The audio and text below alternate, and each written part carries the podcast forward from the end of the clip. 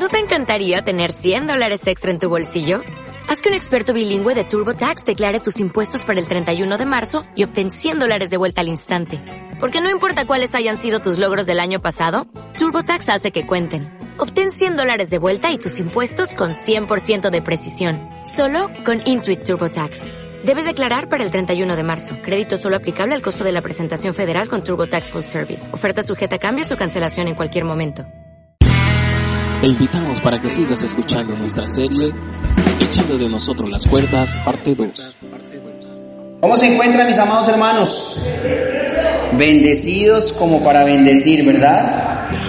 Qué alegría estar aquí con ustedes en esta oportunidad, compartiendo pues de la palabra del Señor, compartiendo con ustedes también un tiempo agradable con el Señor en su presencia y poder disfrutar de aquellas cosas agradables, lindas que el Señor ha preparado para nosotros. Hace un momento se cantó una canción que tenía eh, una palabra bien interesante, era el gran yo soy, ¿verdad que sí? Eh, quiero hacer una explicación al respecto de quién es el gran yo soy para que, se, para que haya pues una comprensión al respecto al tema, ¿verdad? No quiero que usted salga de aquí pensando que estamos haciéndole culto al ego, ¿verdad?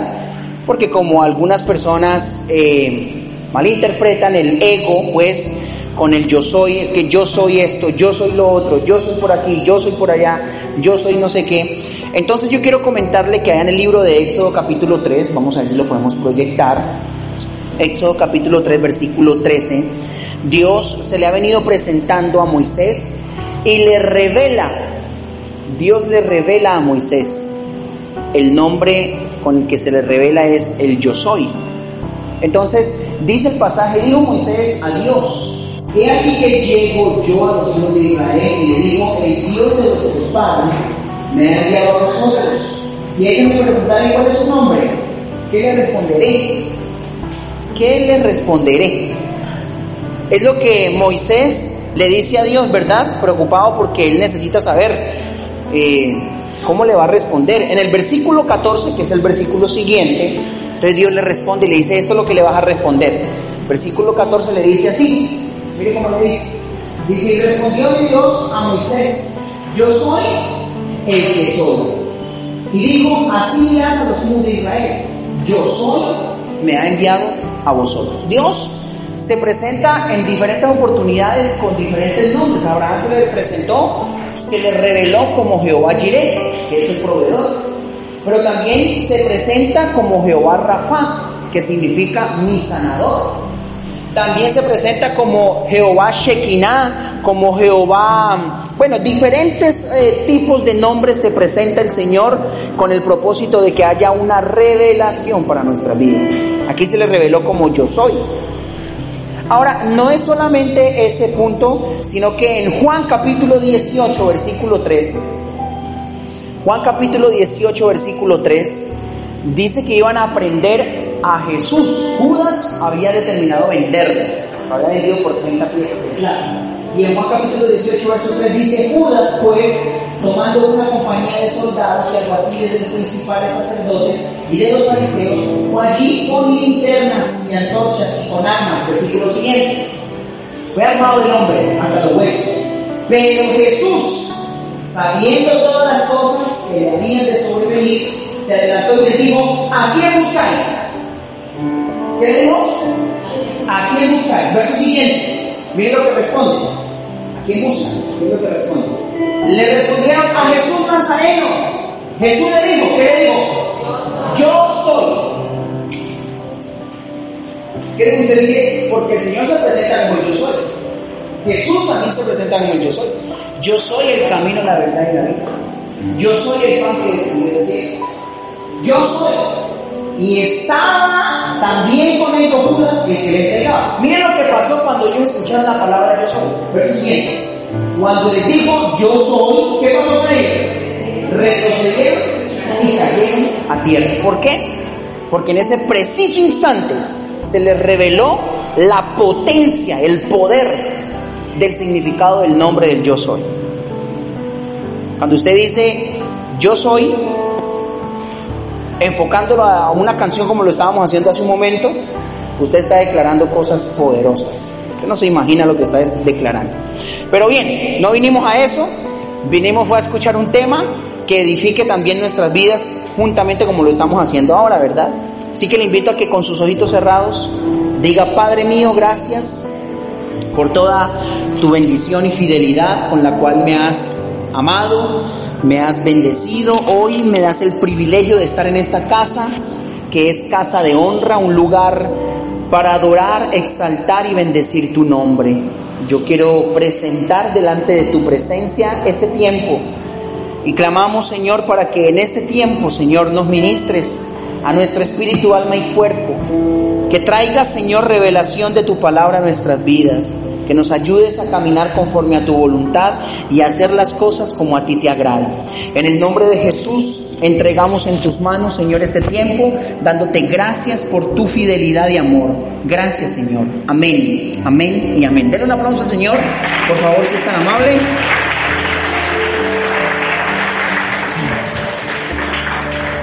Bueno, pues primero que todo, bienvenido. Ya le había dicho bienvenido, no sé si le había dicho o no, pero de todas maneras, bienvenido. Eh, antes de entrar en el tema que quiero compartir con usted en el día de hoy, quiero comentarle que Dios me ha dado la oportunidad de escribir algunos libros, yo creo que usted eso ya lo sabe, y hoy estoy eh, presentando un nuevo libro que le titulé Sacúdete el polvo. ¿Cómo se llama el libro? Sacúdete el polvo.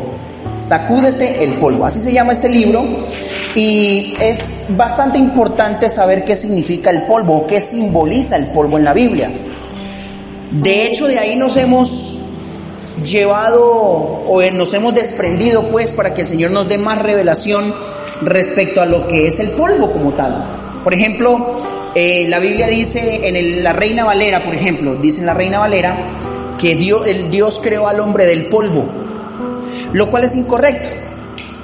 Dice que sopló en su nariz aliento de vida, pero dice que lo formó del polvo, lo cual es incorrecto porque en los manuscritos originales, y hay una versión bastante antigua, que es por ejemplo la versión Torres Amat, nos habla al respecto y nos dice que Dios creó al hombre de un lodo. ¿De qué lo creó? De lodo. Ahora, ¿por qué digo yo que es incorrecto la traducción polvo? ¿O por qué digo yo que no es posible que Dios haya creado al hombre del polvo? Por lo que el polvo simboliza en la Biblia. El polvo simboliza maldición. ¿Qué simboliza el polvo? Maldición. De ahí que cuando a la serpiente le van a dictaminar un juicio, ¿se acuerda la serpiente? El hombre le pregunta a Dios al hombre, ¿por qué hiciste esto? El hombre dice, la mujer que me diste. Va Dios y le pregunta a la mujer, ¿por qué hiciste esto? Dice, la serpiente me engañó. Y va a la serpiente y le dice, ¿por qué hiciste esto? Y le comienza a dictaminar cargos de maldición. Dentro de los cargos de maldición le dice, sobre tu pecho te arrastrarás y polvo comerás. ¿Qué le dijeron a la serpiente que comería? polvo. Pero mire que esto vino como consecuencia o resultado de una maldición. Entonces el, polvo en la Biblia simboliza maldición. ¿Qué simboliza el polvo entonces? Maldición. También la Biblia en el Nuevo Testamento dice que Jesucristo les dijo a sus discípulos, si llegan a una casa y anuncian la paz y resulta que en esa casa no hay gente digna de recibir la paz de Dios, entonces salgan de esa casa y cuando salgan sacúdanse el polvo de sus pies y el polvo atestiguará contra ellos. Entonces el polvo simboliza definitivamente de una u otra manera simboliza maldición. Y en el libro de eh, Isaías 52.2 aparece una palabra profética donde el Señor nos habla con respecto al polvo. Disculpe, yo sé que este no es el tema todavía, estoy haciendo un paréntesis para mostrarle lo que significa el polvo. Isaías 52.2 dice, sacúdete, ¿qué cosa? El polvo. Entonces, a modo de profecía, el Señor quiere que te sacudas de aquellas cosas que simbolizan maldición sobre tu vida. Entonces, en este libro explico y hablo acerca del polvo y hablo de lo siguiente. A modo de introducción, le voy a contar lo que, lo que, lo que dice en el contenido del libro. Sacúdete el polvo es el primer tema. El segundo tema, la, la autoliberación, medio que Dios utiliza para sacudirme el polvo. ¿Qué puede evitar que usted reciba liberación y avance? Es una pregunta. Cuatro, capítulo cuatro, sacudas el polvo del pasado. Cinco, sacudas el polvo de los lazos impíos del alma. Seis, sacudas el polvo de los recuerdos de experiencias pasadas. Siete, sacudas el polvo de falta de perdón y la amargura. Ocho, sacudas el polvo del dolor y el cautiverio emocional. Nueve, sacudas el polvo de las ataduras de lo oculto. Diez, sacudas el polvo de los ataques mentales. Once, sacudas el polvo de una voluntad controlada demoníacamente. Doce, sacudas el polvo de la perversión sexual. Trece, sacudas el polvo de las herencias malignas. Catorce, sacudas el polvo del miedo. Quince, sacudas el polvo del rechazo. Dieciséis, sacudas el polvo de una conciencia culpable. Diecisiete, es que esperar al recibir liberación. Dieciocho, limpieza de la casa, 19, cómo ministrar, cómo mantener, perdón, su liberación. Si alguno de ustedes está interesado en este libro, que sé que va a ser de mucha bendición para su vida, al finalizar se puede acercar a mi esposa o a la persona que esté allí y lo puede adquirir. Eh, el libro cuesta solamente 10 mil pesos. Cuando usted compra un libro de estos, bendice mi vida, me ayuda, porque de una u otra manera es el medio que Dios me ha permitido tener pues para poder cumplir muchos sueños, como lo veíamos hace un ratito en medio de la oración. Así que está disponible el libro Sacúdase el polvo. ¿Listo, mis hermanos? Gracias por estar aquí, gracias por su tiempo. Vamos a entrar en materia con respecto a la palabra. Hace 15 días estuvimos iniciando una serie a la que le titulamos Echemos de nosotros sus cuerdas. ¿Cómo se llaman los temas que hemos venido viendo? Echemos de nosotros sus cuerdas. Esos temas comenzamos a compartirlos a partir de analizar lo que vendría a suceder en los tiempos finales. En los tiempos finales, como son los tiempos finales que estamos viviendo ahora, sucederán algunos eventos apocalípticos. Eso dijimos, lo explicamos en esa oportunidad. Hablamos de un tiempo antes de la pretribulación, antes de la parucía del Señor. O sea, la parucía es el arrebatamiento de la novia, la iglesia novia, antes de que la novia sea llevada con Cristo a las moradas eternas. Entonces sucederá un evento que se llama Apocalipsis. Apocalipsis tiene varios puntos importantes que estuvimos analizando en aquella oportunidad, dentro de los cuales está, por ejemplo, la apostasía generalizada. Apostasía es apartarse del Señor. Eso lo estuvimos explicando en aquella oportunidad, que la palabra apostasía viene de una palabra llamada Sara, terminada en H, Sara, terminada en H. Y la apostasía generalizada eh, traería como consecuencia que muchos se apartaran del Señor, que muchos se apartaran del Señor. Eh, tanto de los que son creyentes como de los que nunca van a la iglesia o nunca se congregan o no creen sencillamente en el Señor. Se apartarán muchos del Señor. Ahora, estuvimos analizando el libro de los Salmos capítulo 2, versículo 1, y vamos a mirarlo de nuevo, es el versículo base de nuestro tema, que dice de la siguiente manera, ayúdeme a leer por favor a la voz de tres, uno, dos y tres. ¿Por qué se amotinan las gentes y los pueblos piensan cosas vanas? En aquella oportunidad estuvimos haciendo un zoom a esta palabra y miramos que la palabra amotinan tiene que ver con revelarse. ¿Con qué tiene que ver? Entonces, diría más bien así, ¿por qué se revelan las gentes y los pueblos piensan cosas vanas? ¿Verdad que sí? Eso fue lo que estuvimos analizando diferentes versiones al respecto. Versículo siguiente, aquí vienen las respuestas. Versículo siguiente, se levantarán los reyes de las tierras, de la tierra, y príncipes consultarán unidos contra Jehová y contra su ungido, diciendo, mire lo que dicen, mire lo que dicen, rompamos sus ligaduras y echemos de nosotros sus cuerdas. Entonces estuvimos platicando un poquitito eh, en este tema en este pasaje donde dice claramente que en estos tiempos finales el pensamiento general de las personas es rompamos sus ligaduras y echemos de nosotros sus cuerdas. Ya miramos que ligadura es como una forma de apegarme a, unirme a, eso es una ligadura, unirme a de una u otra manera. Y que las cuerdas simbolizan en la Biblia los límites establecidos por el Señor en su palabra. Ahora, estuvimos analizando de que habían ligaduras y yo tal vez en esa oportunidad no les dije los diferentes puntos de ligadura, porque ya ese tema lo habíamos, lo, habíamos visto, las ligaduras, cómo ser libres de las ligaduras. Eso lo compartimos en una serie que estuvimos eh, compartiendo en alguna oportunidad atrás. Pero quiero darle un poquitito de enfoque a este punto, donde estuvimos hablando de romper sus ligaduras y miramos que existen diferentes tipos de ligaduras. Hay ligaduras buenas y también hay ligaduras malas. ¿Me explico, verdad? Miremos cuáles son las ligaduras eh, buenas. Pues las ligaduras buenas son las ligaduras de Dios, aquel vínculo que me une al Señor. Pero el mundo y muchos creyentes no están conformes con las ligaduras de Dios. Por eso dice el pasaje, rompamos sus ligaduras. En otras palabras, no queremos estar ligados a Dios, en otras palabras. Pero también estuvimos analizando que hay ligaduras malas. ¿Cuáles son las ligaduras malas? Pues hay diferentes tipos de ligaduras malas. Por ejemplo, segundo libro de Samuel, capítulo 22, versículo 6, nos habla de una ligadura, y es la ligadura del Seol. Miren lo que dice eh, Samuel 2, 22, perdón. Dice, ligaduras del Seol me rodearon, tendieron sobre mí lazos de muerte. Entonces ahí aparece la primera ligadura, que serían las ligaduras del Seol. Luego en el Salmo capítulo 18, versículo 4, Salmos 18, verso 4, aparece una segunda ligadura. Salmos 18, 4. Dice, me rodearon ligaduras de qué? ¿De qué son? Entonces diga conmigo, ¿hay ligaduras del Seol? ¿Hay ligaduras de muerte? Miremos otra ligadura, Job capítulo 38, verso 31.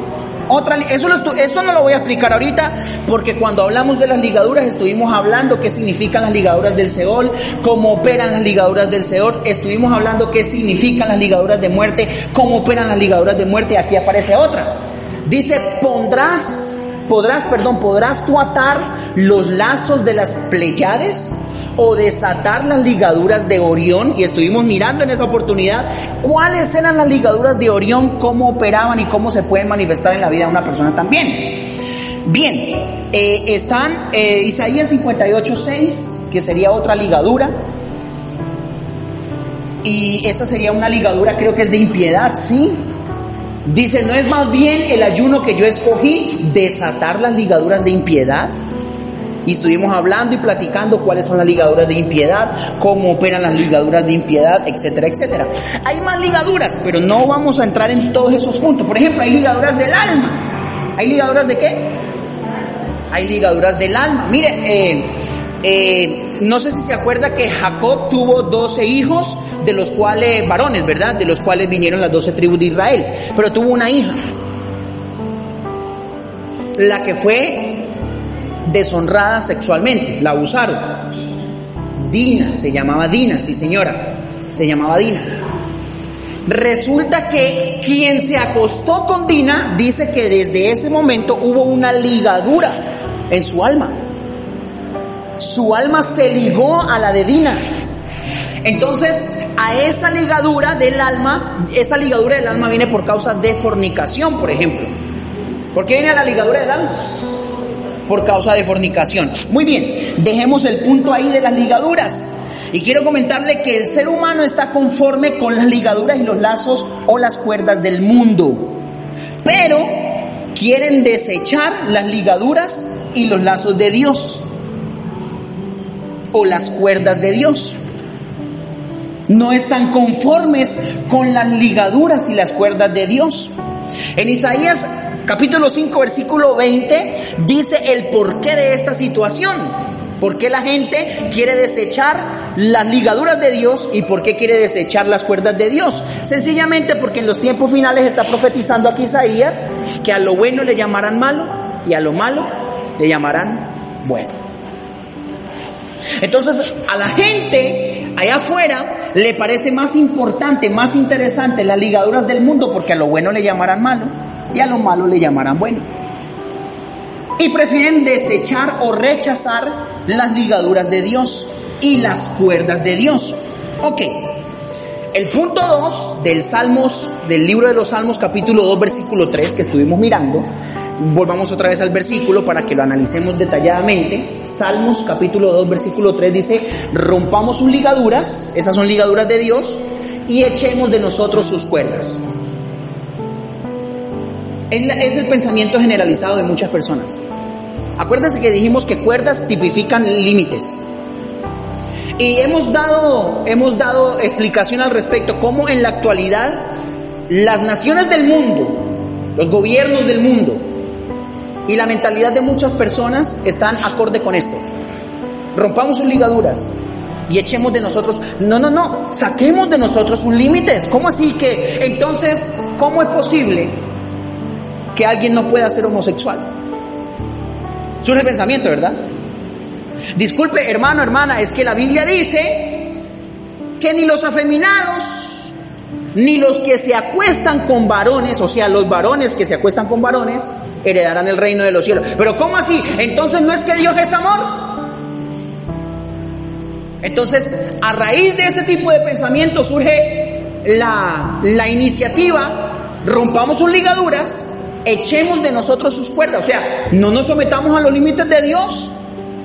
Entonces surgen rebeldes que aparecen diciendo que Dios es amor y bajo esa consigna y bajo la consigna amados los unos a los otros, se crean iglesias, como por ejemplo en Bogotá hay una función de una iglesia que es para homosexuales. Disculpe, yo no soy homofóbico, Mamá, no me vaya pues a, mirar ahí este pastor como es de homofóbico. No, yo no soy homofóbico. Tampoco estoy en contra de los homosexuales. Por el contrario, hago lo que el Señor me enseña en su palabra. Su palabra dice que debemos amar al pecador, pero rechazar el pecado. ¿Me estoy explicando, verdad? Entonces, si aquí viene una persona con tendencia homosexual, por supuesto que le vamos a recibir con los brazos abiertos. Y si esa persona desea ajuiciarse, cambiar, entregarse al Señor y hacer las cosas conforme a las cuerdas de Dios, es decir, conforme a los límites establecidos en su palabra, por supuesto que le vamos a ayudar. Estamos para eso. ¿Me estoy haciendo entender? Para eso estamos, para servir. Pero no compartimos ni estamos de acuerdo con el hecho de que una persona practique el homosexualismo y quiera servir al Señor viviendo en ese tipo de pecado. Ya es diferente. ¿Me hago entender, verdad? Ok. Eso lo podemos aplicar no solamente al homosexualismo, sino a todas las cosas que son malas ante los ojos de Dios. Echemos de nosotros sus cuerdas. Cuando el hombre dice, yo no me caso porque casarse acabaría mi relación con mi mujer. Les he contado en muchas oportunidades que en una, ocasión le, eh, me acerqué a una persona que tiene ya siete hijos y le dije, bueno, ¿y usted por qué no se casa, hermano? Dijo, no, pastor, es que no me siento seguro. Ya con siete hijos, se puede imaginar. Con siete hijos, no se va a sentir seguro, hermano. Pero ¿dónde está usted entonces? Entonces, cuando una persona dice, no, yo no me caso, después de, por ejemplo, un caso como el de él, de tener ya siete hijos, una relación de 25 años, disculpe, pero eso es, rompamos sus ligaduras y echemos de nosotros sus cuerdas. ¿Me estoy explicando, verdad? Ok, echemos de nosotros sus cuerdas. Dijimos que habían 14 tipos de cuerdas diferentes. ¿Cuántas cuerdas? Que aparecen pues en la Biblia, 14 cuerdas que aparecen en la Biblia. Pero ojo acá, dijimos que íbamos a estudiar solamente 7. No nos va a alcanzar el tiempo. Ahora, estoy pensando, estoy pensando y meditando a ver si saco todas las 14 cuerdas en una especie de folleto o libro como este para que usted pueda tal vez en su casa estudiarlo y meditarlo mejor. ¿Me hago entender? Esperemos a ver si el Señor nos concede la oportunidad y el tiempo para sacar y hacer todo eso, todas las cuerdas y sacarlas en orden. Ok, 14 cuerdas. Miramos que 14 es un número relevante, importante en la Biblia, porque los números tienen importancia. Y hemos explicado que los números en la Biblia, el significado de los números en la Biblia, no tienen absolutamente nada que ver con la numerología. De hecho, la numerología no es de Dios, es satánica. Pero la gematría bíblica, que es la rama de la teología que estudia el significado de los números, es distinta. Y hemos hablado de que los números tienen un significado, que el 13, por ejemplo, es rebelión y que el 14 significa, a ver, ¿quién se acuerda? Buen testimonio, muy bien. Eso significa el número 14, buen testimonio. ¿Qué significa el 14? Buen testimonio. Entonces llegábamos a una conclusión, que quien cumplía cabalmente, que quien cumplía en su totalidad con, los, con las 14 cuerdas, quien se sometía a las 14 cuerdas de Dios, era una persona que gozaba de buen testimonio. Muy bien, muy bien. Pero como dijimos que íbamos a estudiar nomás siete, entonces empezamos hace ocho días hablando de la primera, cuerdas de pureza. ¿Se acuerda de eso? Hace ocho días, no, hace 15 días, porque hace ocho días estuvimos en Santa Cena. Y les dije que habían 14, 7 eh, cuerdas que íbamos a estudiar. Cuerdas de pureza, número uno. Número dos, las cuerdas para enviar.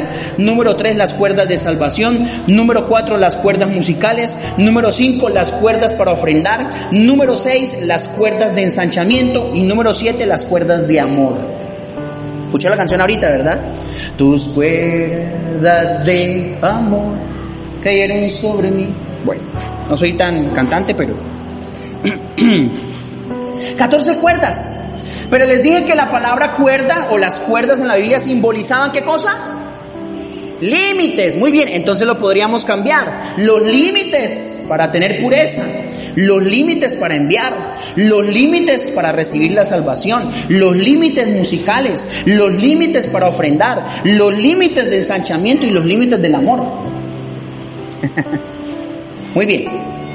Hablamos de las cuerdas de pureza y veimos un texto bíblico eh, en la Biblia eh, Jerusalén. Estuvimos estudiando en aquella oportunidad la Biblia Jerusalén y pudimos mirar que hay una versión, esa versión de la Biblia Jerusalén dice que en una casa se deberían tapar las vasijas con cuerda. Es decir, ponerle tapa y amarrarlas con cuerda. Porque de lo contrario, todo lo que estuviera dentro quedaba impuro si acaso había muerto alguien en el hogar. Vuelvo y se lo explico. Si se moría en una familia o en una casa, se moría una persona, siete días todo lo que hubiera dentro de la casa estaba bajo contaminación, estaba contaminado. Y que todo lo que estuviera dentro de las vasijas, si las vasijas no estaban tapadas, estaba también contaminado. Pero Dios dice, para que no se contamine, tápenlas y amárrenlas con cuerda. ¿Verdad? Eso lo estuvimos explicando hace ocho días. Estuvimos hablando acerca de la cobertura, de cómo debemos entrar bajo la cobertura, de cómo las cuerdas de cobertura traen bendición, traen sanidad, traen restauración, traen, bueno, varias cosas que estuvimos analizando hace ocho días. Hoy vamos a mirar las cuerdas para enviar. Y vamos a mirar en Génesis 49, verso 24. Génesis 49, verso 24. Y dice de la siguiente manera, mas su arco se mantuvo poderoso y los brazos de sus manos se fortalecieron por las manos del fuerte de Jacob, por el nombre del pastor, la roca de Israel. Ok, cuando estamos mirando este pasaje en Génesis 49, acuérdense que había un hombre llamado Jacob, que ya estaba en sus últimos días. Aquí en Génesis 49 ya estaba para partir a la presencia del Señor, para fallecer. Pero antes de morir, él llama a sus hijos para bendecirlos. ¿Para qué lo llama? Para bendecirlos. Cuando, cuando un papá llamaba a sus hijos para bendecirlo, era la manera de darle una herencia. La herencia más grande que podía recibir o que puede recibir un hijo en la cultura judía es la bendición de sus padres. Así no le dé una sola vaquita. Así no le dé una sola ovejita. La herencia más grande que puede recibir en la cultura judía una persona por parte de sus padres, la herencia más grande se llama la bendición del papá y la bendición de la mamá. Por eso yo siempre digo que cuando una persona quiere casarse, lo más importante es contar con la bendición del papá y la bendición de la mamá. ¿Me estoy explicando, verdad? Eso es importantísimo. Entonces la mayor herencia de un padre para sus hijos era un decreto profético a modo de bendición.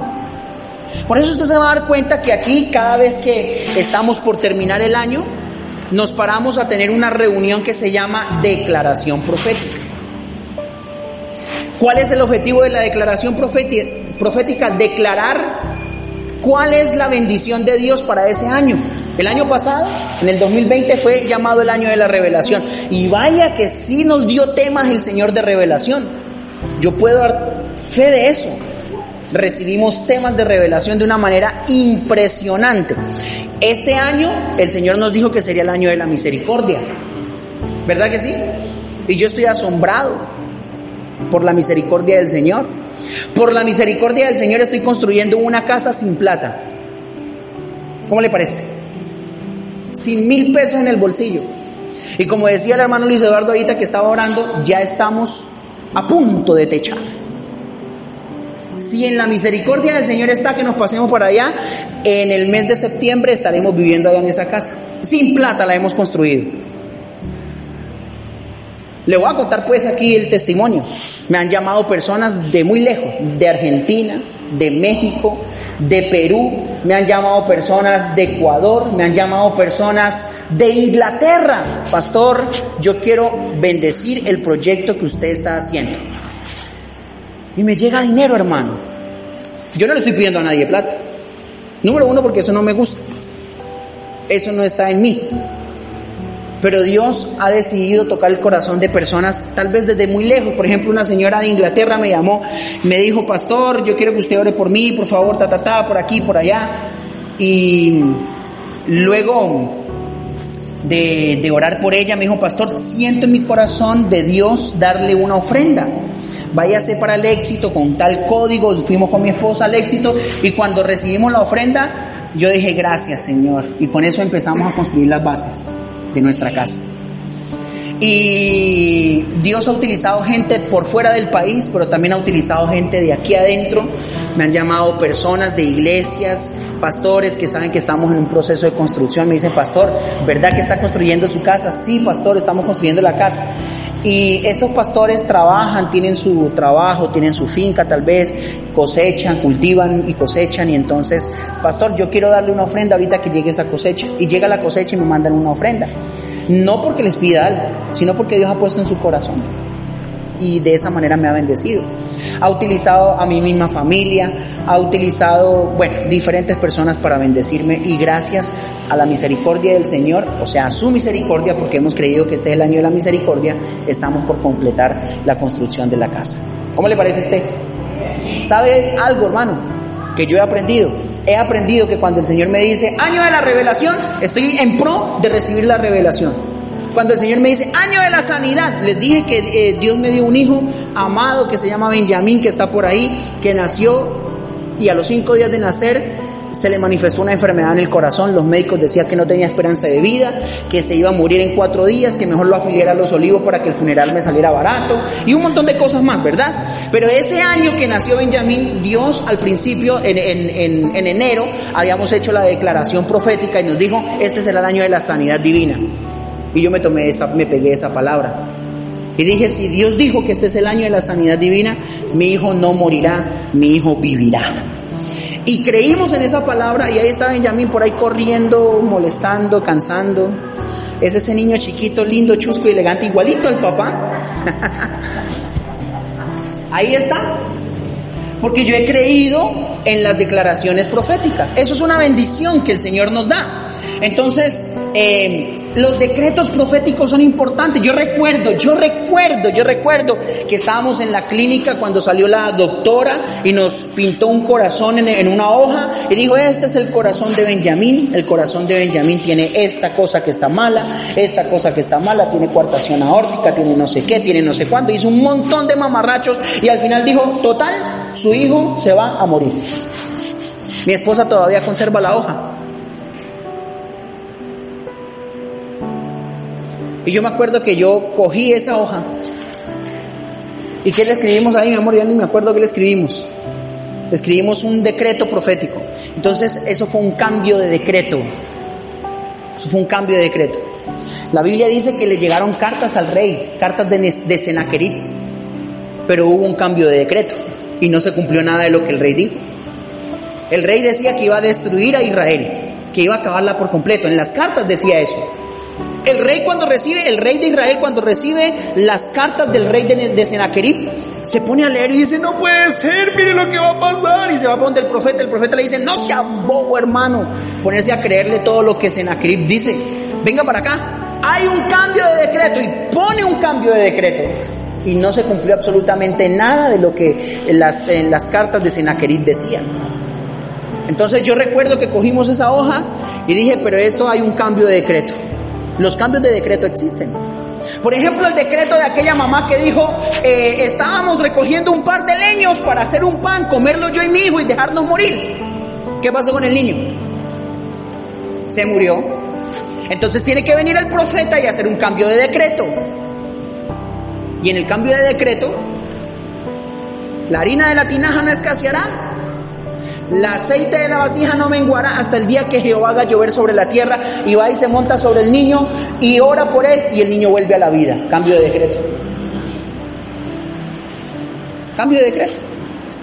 Entonces le hicimos un cambio de decreto. Dijimos, esto es lo que dice el médico, pero y cogimos un texto bíblico y lo pusimos encima, pero esto es lo que dice el Señor y esto se cumplirá. Ya ni me acuerdo cuál fue el texto bíblico que utilizamos para eso, pero eso fue lo que el Señor nos mostró en ese momento. Y ahí tenemos a Benjamín. Hace poquitos días atrás, mi esposa pasó una crisis difícil con su mamá. Y yo recuerdo que su mamá estaba en las últimas, hermano. Yo recuerdo haber hablado con Marisol de, en esa oportunidad y de una enfermera darle una especie como de dictamen, ¿verdad Marisol? Que le decía, mire Marisol, le voy a ser sincera, la señora se va a morir. La señora tiene esto, tiene esto, tiene esto, tiene esto, tiene esto, tiene esto, tiene esto y tiene esto. Entonces recuerdo que en la casa de mi esposa, mi esposa dijo, vamos a hacer un cambio de decreto. Y cogió una, una, una hoja y nos hizo firmar a todos y vamos a orar y en el... Eso no es brujería, hermano. Eso no vaya a confundirlo pues con brujería. Hubo, un cambio de decreto y se declaró una palabra que ya debe tener por ahí también la hojita guardada. Estaba Oscar Argüello, estaba Marisol, eh, Marisol estaba ahí presente, ¿verdad? Estábamos nosotros, estaban otras personas ahí y oramos. Y ayer cumplió 80 años la señora Bea. Y está lenta. Y pegadora. Bueno. Entonces, mire, aquí Jacob llama a José. ¿A quién llama? ¿A quién llama? Llama a José y lo va a bendecir. Y comienza a bendecirlo. Versículo anterior, el versículo, creo que es 22 si no estoy mal. Versículo 22 dice de la siguiente manera, rama fructífera a José, le está dando la herencia en bendición, en decreto profético, en palabra decretada. Le dice, rama fructífera de José, rama fructífera junto a una fuente cuyos vástagos se extienden sobre el muro. O sea, papito, tú no vas a hacer cualquier cosita. Tú eres una rama fructífera, le dice a José. ¿Qué, es, qué cosa tan interesante lo que le dice Jacob a José. Verso siguiente, verso 23 dice, le causaron amargura, le asaetearon. Esa palabra asaetearon es que lo cogieron a puras flechazos, pues. Acuérdese que una saeta es una flecha y le aborrecieron los arqueros. Pero mire lo que pasa, verso siguiente. Dice así, mas su arco se mantuvo poderoso. ¿Cuál arco? El arco de José. Se mantuvo poderoso. Y los brazos de sus manos se fortalecieron por las manos del fuerte de Jacob, por el nombre del pastor, la roca de Israel, o sea, Dios. Los arcos eran las armas de guerra de largo alcance. En aquella época no habían metralletas, mini Uzi, eh, AK-47, ni nada de las armas que hoy en día existen. En aquella época habían eran flechas y arcos. Los arcos eran las armas de largo alcance. Y para que esta arma fuera efectiva eran necesarias las flechas. ¿Eran necesarias qué cosa? La flecha. Pero venga, esto es importantísimo que lo tengamos en cuenta porque cada una de estas cosas tiene su significado. Tanto el arco como las flechas tienen su significado.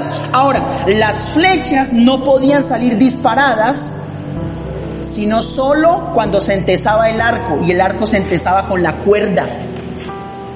¿Me hago entender? ¿Con qué se entesaba el arco? Con una cuerda. Entonces el arco llevaba una cuerda y allí se ponía la flecha y cuando se entesaba la cuerda, la flecha salía disparada.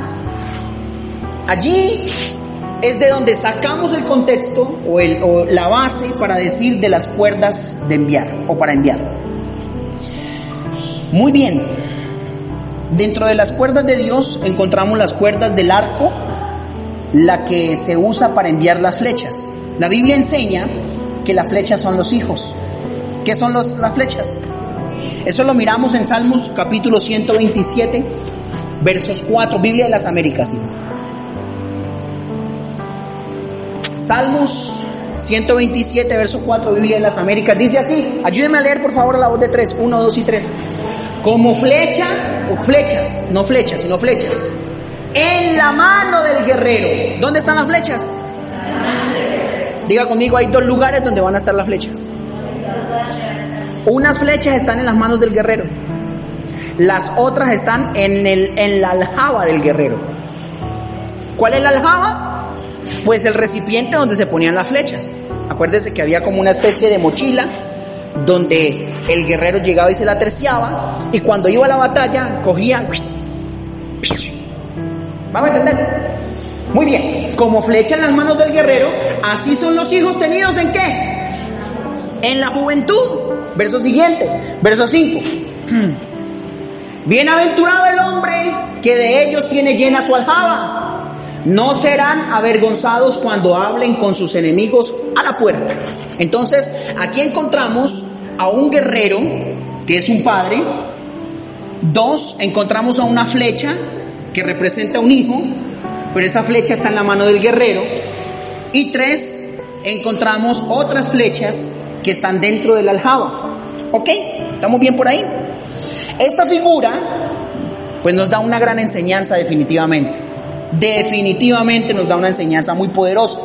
Ya que Dios levanta de una u otra manera guerreros, es decir, padres espirituales. Acuérdense que hemos hablado que hay tres tipos de padres. Está Dios como padre espiritual. La Biblia dice que Él es el padre de todos los espíritus, ¿verdad?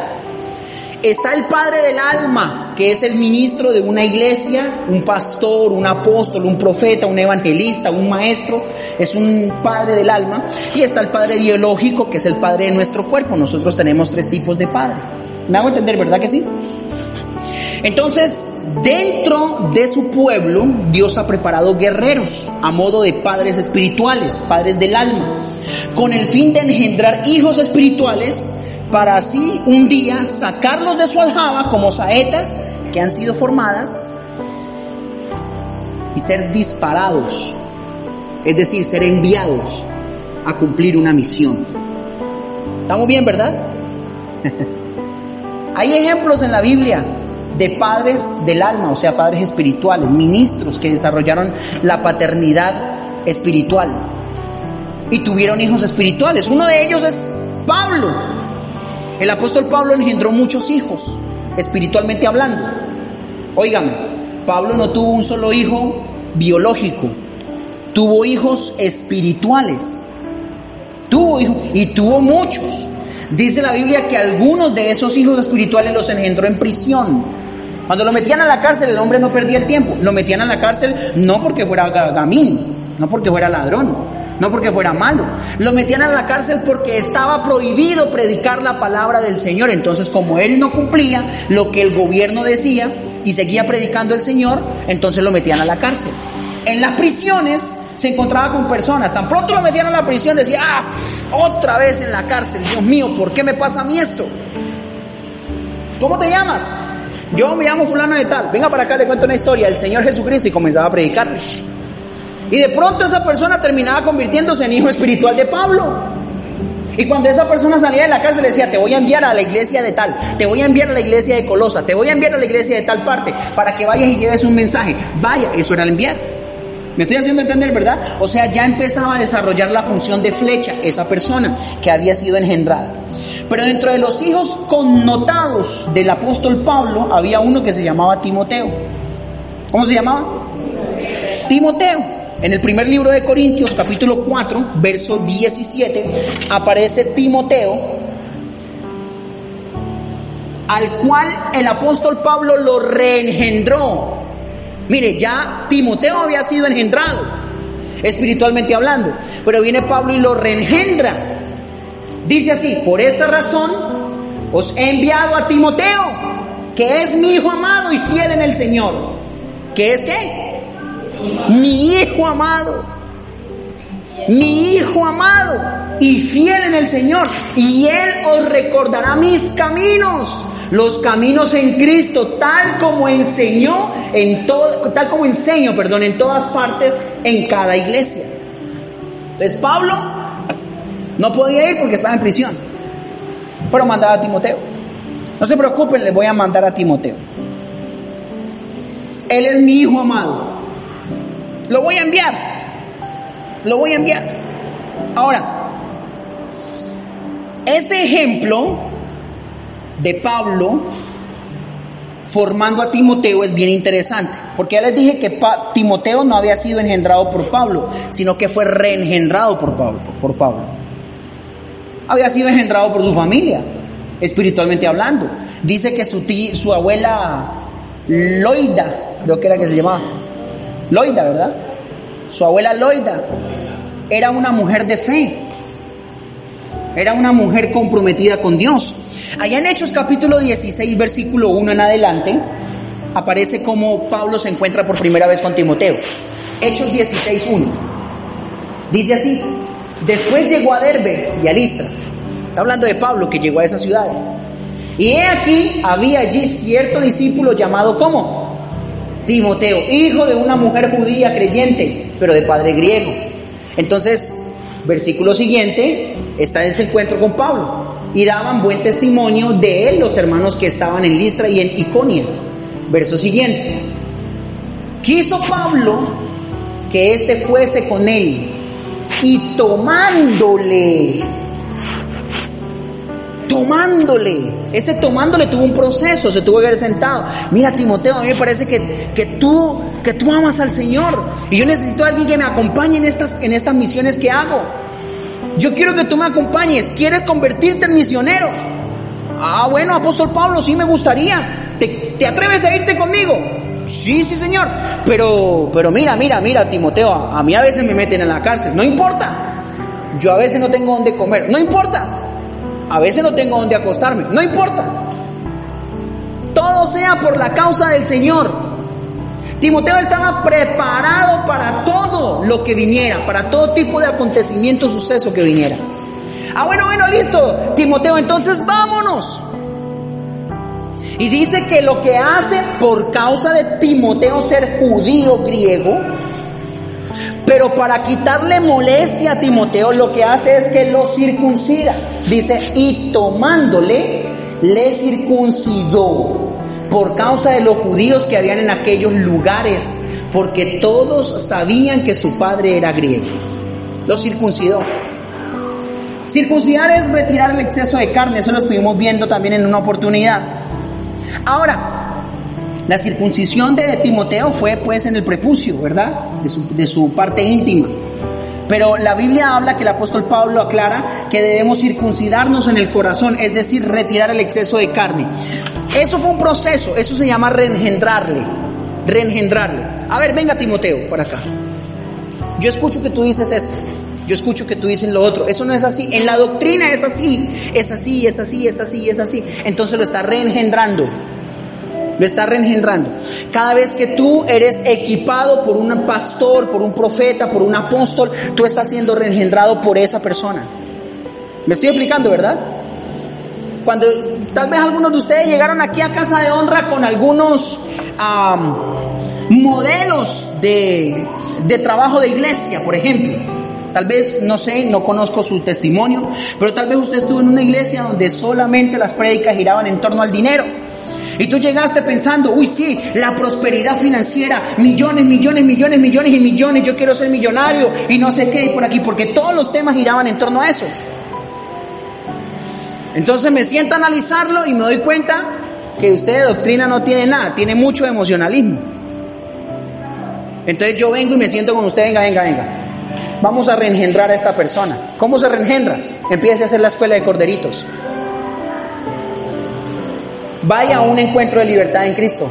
Ah, yo ya he ido a 10 mil encuentros. Sí, sí, sí, sí. Usted ha ido a 10 mil encuentros, pero usted necesita ser reengendrado.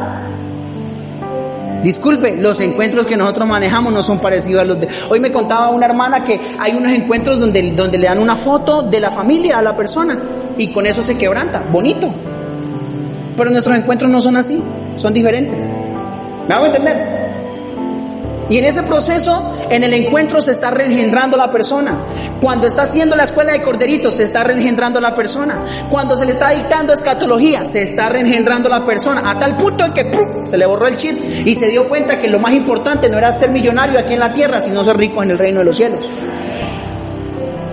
Entonces ya, ya no opera en función de volverse multimillonario en la tierra, aunque la Biblia dice, busca primeramente el reino de Dios y su justicia, y lo demás vendrá por añadidura. De cierto, Dios quiere bendecirlo y prosperarlo financieramente. Pero ojo acá, esa persona comienza a entender que lo más importante es estar preparado porque Cristo viene pronto por la iglesia.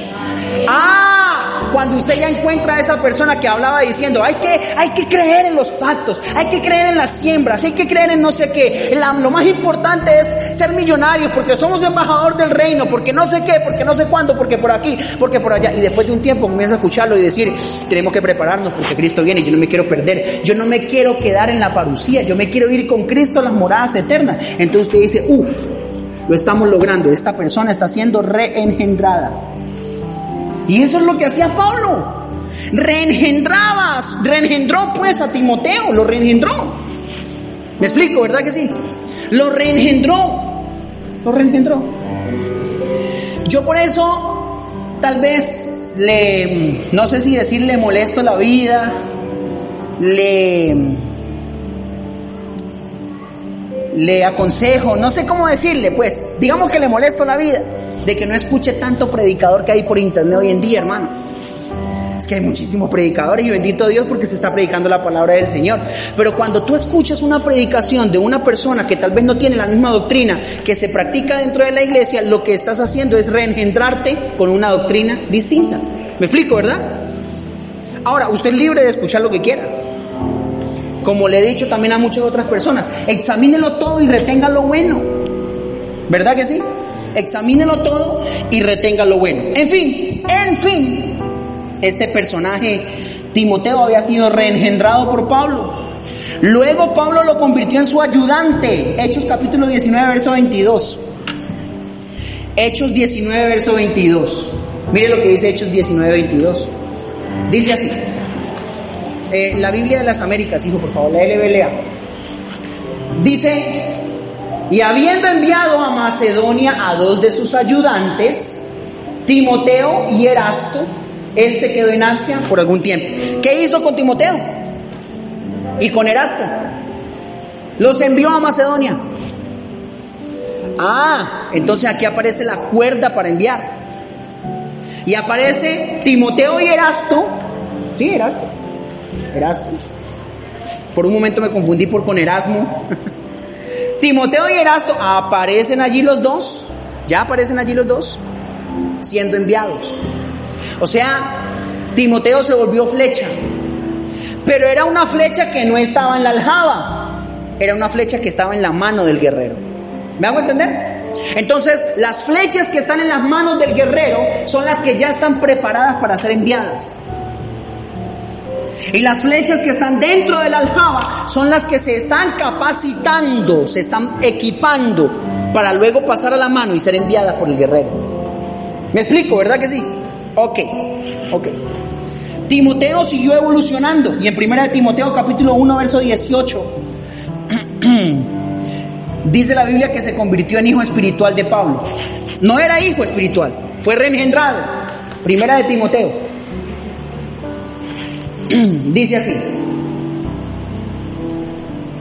Dice, esta comisión te confío, hijo Timoteo, hijo Timoteo, conforme a las profecías que antes se hicieron en cuanto a ti, a fin de que por ellas pelees la buena batalla. Si algo tenemos que hablar de Timoteo, era que había aprendido a pasar los procesos que el Padre Espiritual le había entregado. Lo equipó, primero lo encontró, lo reengendró, lo equipó, lo preparó, lo envió. Lo envió. Lo envió a cumplir una misión. No se quedó en esa estatura. Primera de Timoteo capítulo 4 verso, primera de Corintios, perdón, 4 17. Primera de Corintios o primer libro de Corintios, capítulo 4, verso 10. Primer libro de Corintios. Me escuchará algún teólogo y dirá, usted no sabe ni dónde está parado. Porque los teólogos dicen primera es dirección. Primera de Timoteo. ¿Dónde queda esa calle, pastor? Entonces es primer libro de Timoteo 4:17. Por esta razón os he enviado a Timoteo, que es mi hijo amado y fiel en el Señor. Y él os recordará mis caminos. ¿Qué estaba haciendo Timoteo? Enseñando lo mismo que Pablo había enseñado. Acuérdese que Pablo dijo, si alguien viene predicando un evangelio diferente al que nosotros les hemos predicado, sea anatema. Si viene uno que se dice profeta, si viene uno que se dice ángel de Dios y dice, ah, es que como Pablo les enseñó no es, que ese sea llamado anatema. ¿Por qué? Porque está predicando una doctrina equivocada. Entonces, por esa razón, en Casa de Honra nos preocupamos con el propósito de enseñarle doctrina a la gente. ¿Con qué ánimo? Con el ánimo de que la gente conozca la doctrina. Y cuando ellos tengan que predicar, se predique lo mismo. No estamos diciendo que queremos ser ladrillos, más bien piedras vivas, que unidos nos volvemos un muro fortalecido. ¿Me hago entender? Denle un aplauso al Señor, por favor, si es tan amable.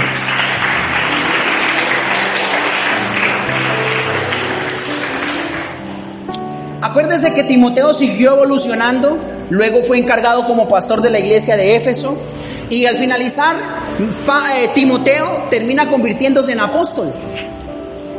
Pues eso lo dice Pablo. Le hablamos nosotros, los apóstoles Pablo y Timoteo. Eso lo dice en una de sus cartas. Entonces Timoteo se terminó convirtiendo en un apóstol. Ahora, ¿qué significa ser enviado? ¿Qué significa ser enviado? Ser enviado significa delegarle autoridad a una persona que se ha preparado en la doctrina para que esa persona ejerza la autoridad de manera contundente en contra del reino de las tinieblas para gloria de Dios y a favor del reino de los cielos. ¿Se lo dije muy rápido? ¿Quiere que se lo repita? Ok. Ser enviado significa delegarle autoridad a una persona que se ha preparado en la doctrina. Delegarle autoridad a una persona que se ha preparado en la doctrina. Para hacer, para ejercer autoridad. ¿Para qué? Para ejercer autoridad de manera contundente en contra del reino de las tinieblas para la gloria de Dios y a favor del reino de los cielos. Eso significa ser enviado. Pero surge otra pregunta.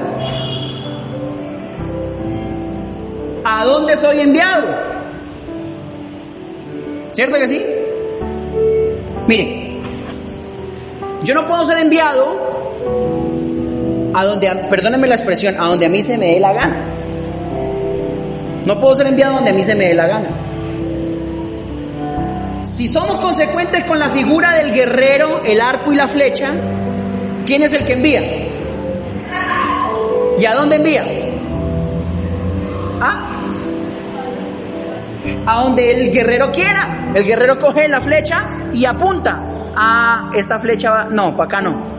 Para acá. Soltó la flecha. Y allá la tiró. Entonces es trabajo, labor del guerrero que envía, saber a dónde debe enviar sus flechas.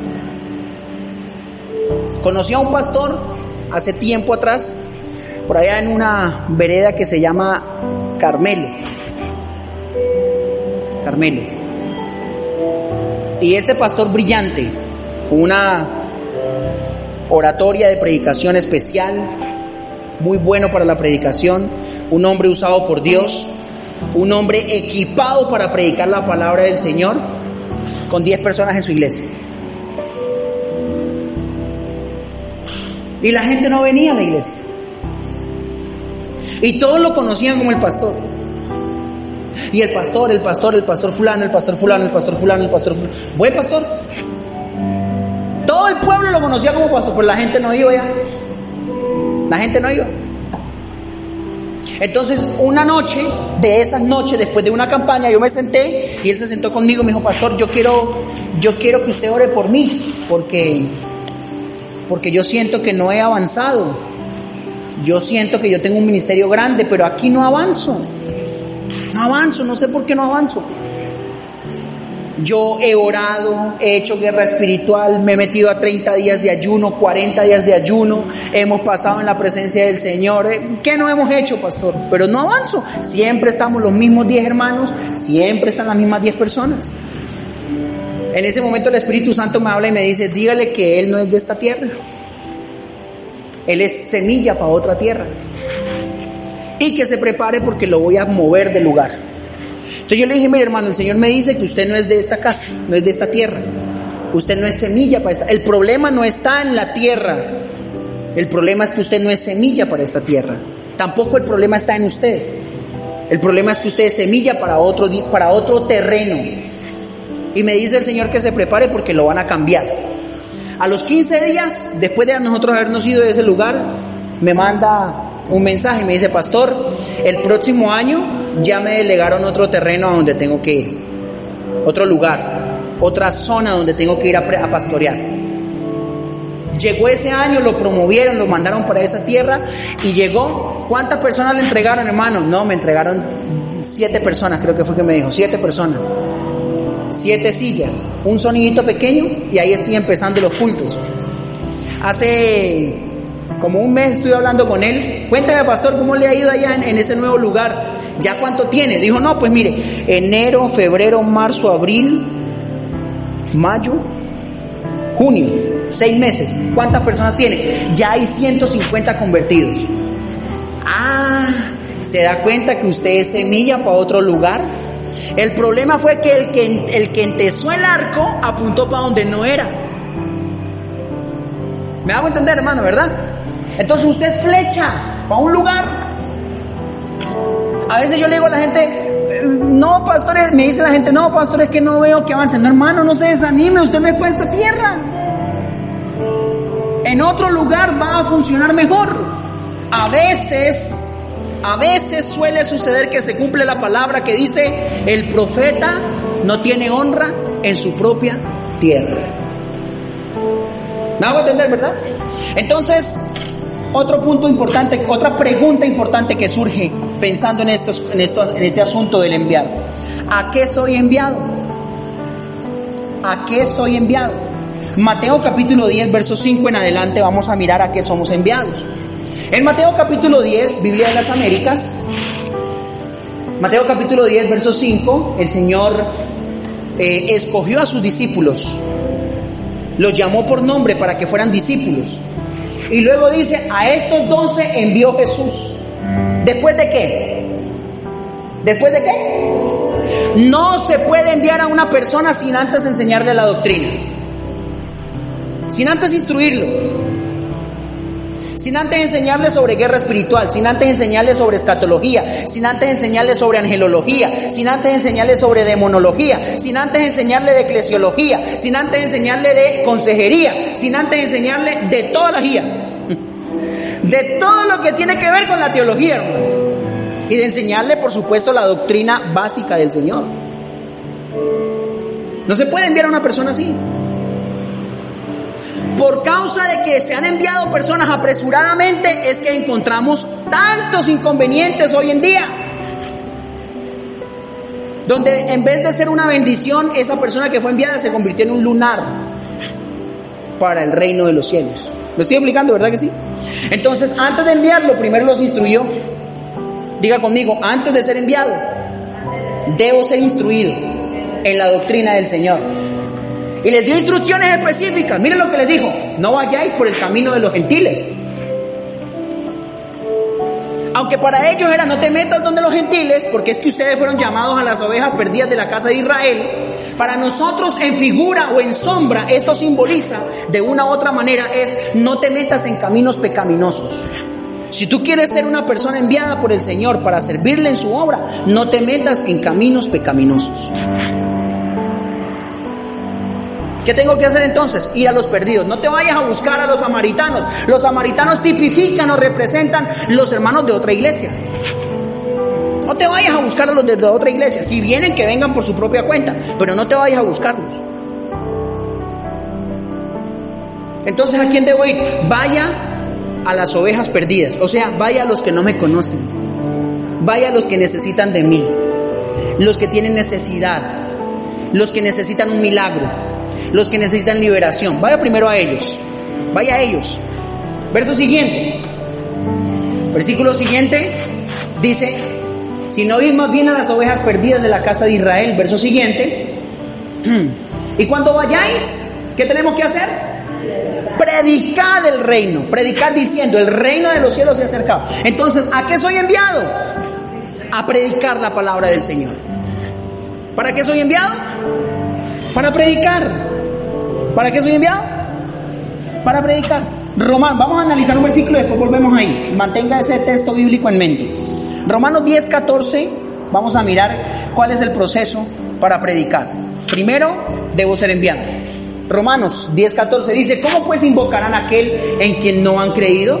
¿Y cómo creerán en aquel de quien no han oído? ¿Y cómo oirán sin haber quien les predique? Verso siguiente. Y dice así, ¿y cómo predicarán si no son? Entonces para predicar hay que ser qué? Enviados. ¿Cómo predicarán? si no son enviados. ¿Usted puede predicar sin ser enviado? Claro que puede predicar sin ser enviado. Claro que sí. Tal vez mañana se encuentre con un pastor aquí en la esquina y le diga, ah, ¿verdad que usted va a la iglesia? Oiga, pero usted es todo un predicador, ¿por qué no viene y predica donde nosotros? Y usted dice, ah, pues sí, yo voy a predicar. Y va y predica. Y puede ser una predica muy linda, muy bonita. Pero no hay nada más bonito como cuando usted dice, pastor, me invitaron a predicar en tal parte. ¿Será que puede orar por mí? Padre, yo lo bendigo, oro por esta persona. Mire, discúlpeme, no estoy con esto tratando de manipular a nadie, no crea que esto es manipulación, no, es el conducto regular de la obediencia. Cuando el pastor ora por usted, directamente lo está enviando y entonces usted va y predica y cuando usted se para en esa plataforma a predicar, entonces usted sabe que va con una cobertura número uno y número dos con una asignación de enviado. Y cuando predica, no solamente predica bonito, sino que hay manifestación de la gloria de Dios. Son dos cosas diferentes. ¿Me hago entender, iglesia? Ahora sí, volvamos a Mateo 18. Y miremos cuáles son las asignaciones de un enviado a, enviado, pues, de un enviado. ¿Para qué soy enviado? Número no sé cuál. Número no sé cuál. A sanar enfermos. ¿A qué somos enviados? A sanar enfermos. Una cosa es que usted ore por los enfermos, otra cosa es que lo envíen a orar por enfermos. ¿Usted se ha dado cuenta por qué en los encuentros se ven tantos resultados? Porque ahí somos enviados, hermano. Usted hace esto, usted hace esto, usted hace esto, usted hace esto, usted hace esto, usted hace esto, usted hace esto, usted hace esto, yo hago esto, yo hago ta, ta, ta, ta, y nos repartimos el trabajo entre todos. Y cuando ¡prum! nos damos cuenta, tremendas cosas poderosas que hace el Señor en los encuentros. Liberaciones, sanidades, gente liberada de espíritus demoníacos, liberación de ataduras del pasado, sanidad interior y montones de cosas más que pasan. ¿Por qué? Porque fueron enviados. Sanar enfermos, resucitar muertos, limpiar leprosos. Esta, esta parte, esta parte es en sombra, ¿verdad? Esta parte de limpiar leprosos. La lepra tipifica el pecado. En otras palabras, saquen de las tinieblas a los que están en tinieblas y métanlos a la luz con la predicación de la palabra. Limpiar leprosos, expulsar demonios. Y aquí viene lo más interesante. Háganlo gratis. ¿Por qué? Porque de gracia recibiste, dad de gracia. No, no, no, no, no se me vaya a cotizar, hermano.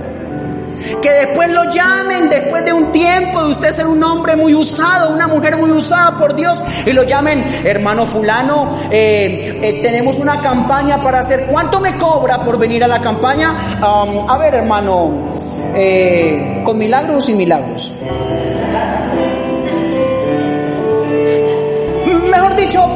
Eso millón quinientos, millón quinientos más viáticos. Pongámosle en dos millones, yo voy y predico en dos millones. ¡Ey, ey, ey, ey! Se me pasó al otro extremo, hermano. Usted fue enviado a predicar, a sanar enfermos, a echar fuera demonios, a, a limpiar a los leprosos. Pero ojo acá, gratis. Hágalo gratis. No esperando la recompensa monetaria. Si llega, amén. Si después de usted estar allá, después de haber dicho, no, no, no, yo no cobro nada, yo no hago nada, es el Señor el que lo hace, por su misericordia yo estoy vivo, Él me ha llamado, me ha escogido, me ha tratado, ha trabajado conmigo, yo voy predico para la gloria del Señor. Después de usted estar allá, le dice, hermano, sí Señor, nosotros sabemos que usted lo hace gratis, lo hace por amor al Señor, pero queremos darle una ofrenda. Entonces usted recíbala con gozo. Ya es diferente. ¿Me hago entender?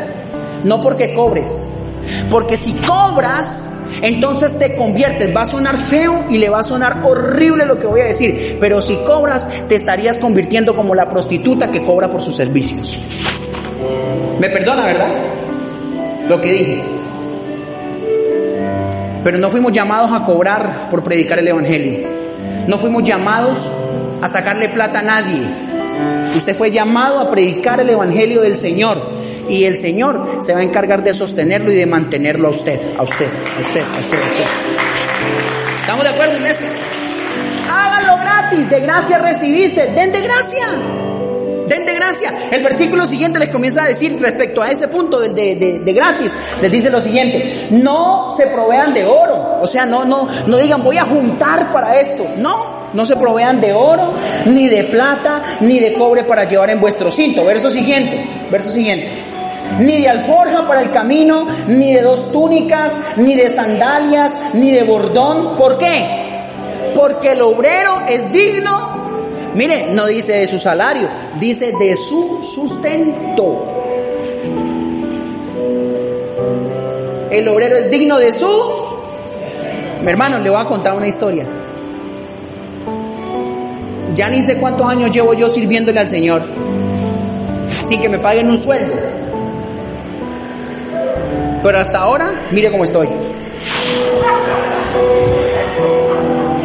No me ha faltado comida, hermano. ¿Qué tal que me pagaran? Dios ha sido bueno. Dios ha sido bueno, hermano. Y a veces viajo, me voy por una gira evangelística y llego a algún lugar y se aparece alguna persona y dice, ¿usted el pastor Oscar? Sí, señora, para servirle. Mucho gusto, Oscar Iván Quintero, para servirle. Ay, hermano, yo ¿Cuánto quería conocerlo? He visto sus videos, he visto sus predicaciones. Yo quiero invitarlo a que vaya y se coma un chivo con nosotros. No me como obviamente todo el chivo, una presita de chivo, hermano. A decir, ah, ya, ya entiendo, ya entiendo. ¿No?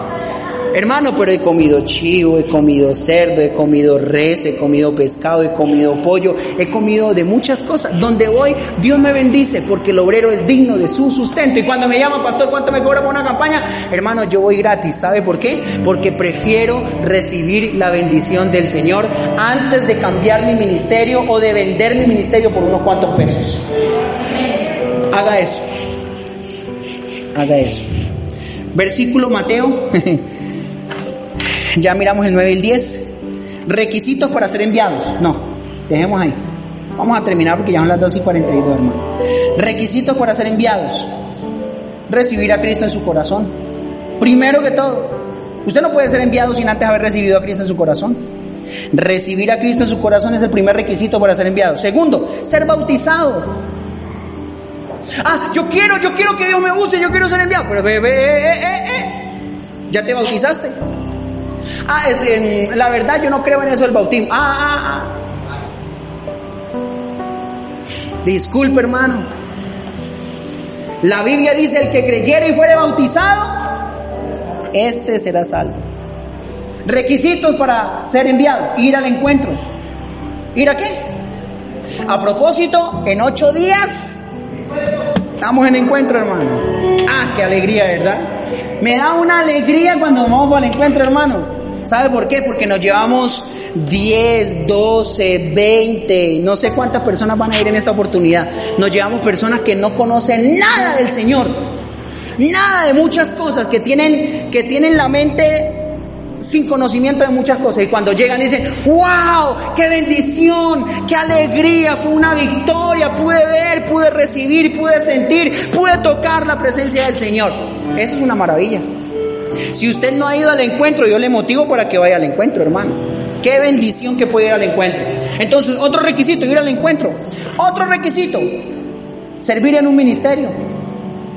Aquí hay un ministerio de alabanza, aquí hay un ministerio de diáconos. Estamos eh, programando ya la apertura del ministerio de intercesores como tal, donde se van a meter, no sé, en algún lado se van a meter a orar.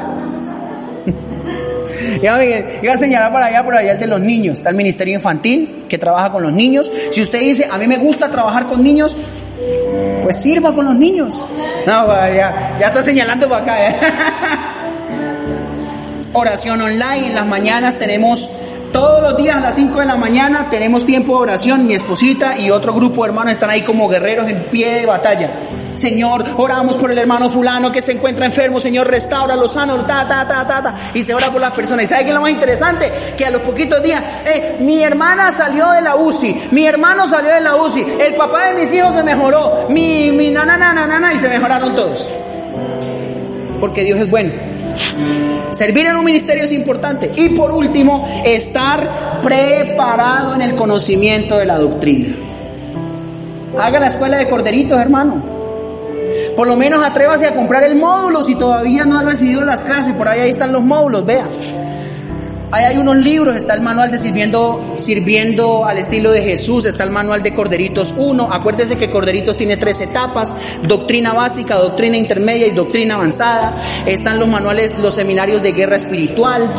En fin, material es lo único que tenemos, hermano, para poder crecer en el conocimiento de la doctrina. Está el, el manual de eventos escatológicos.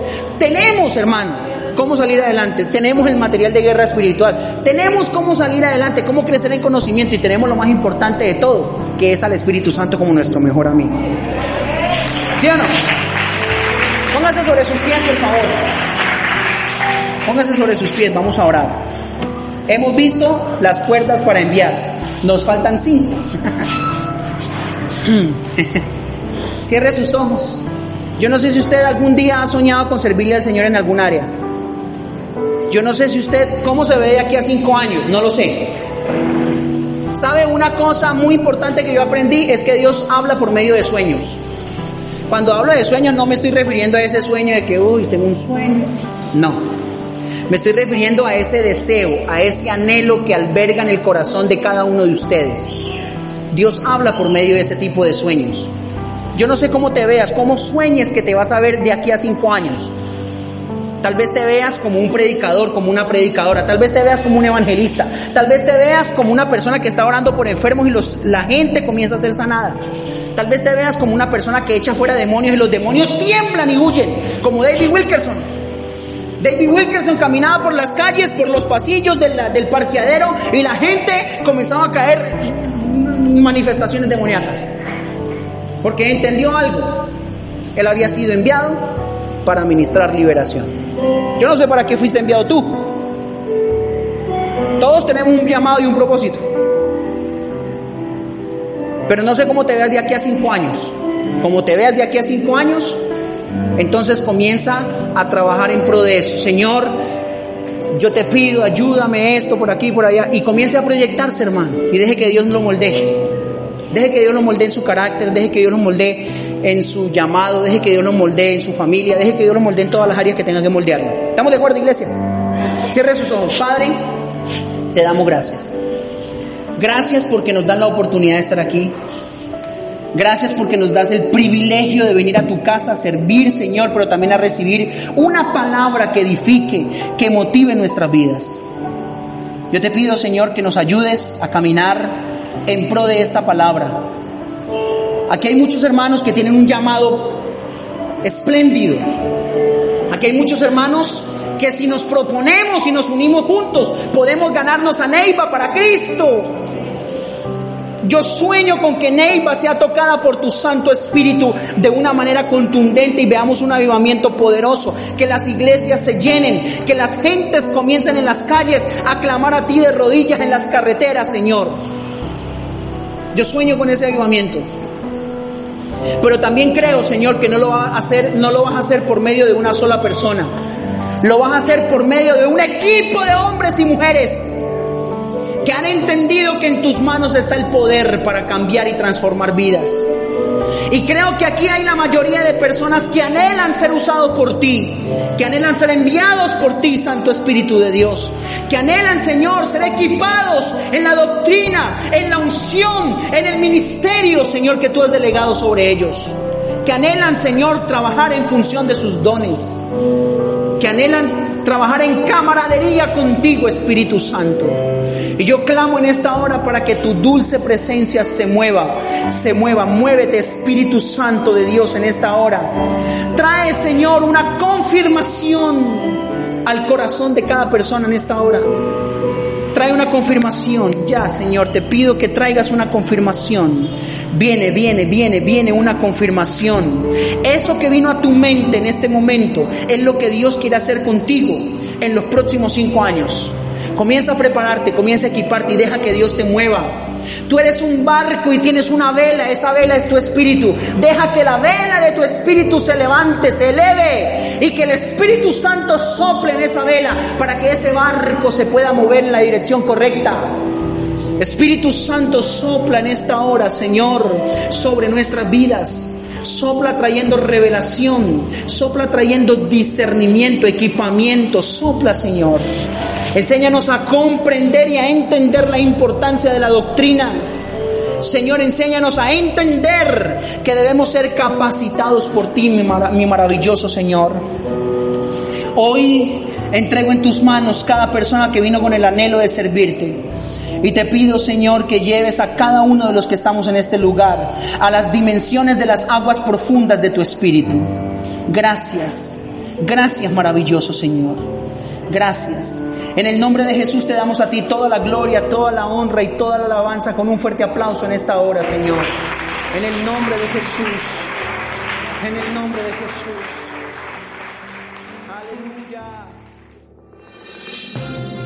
Esperamos que haya sido bendecido con esta palabra. Los invitamos para que continúe con nuestra serie Echando de nosotros sus cuerdas con el pastor Oscar Iván Quintero.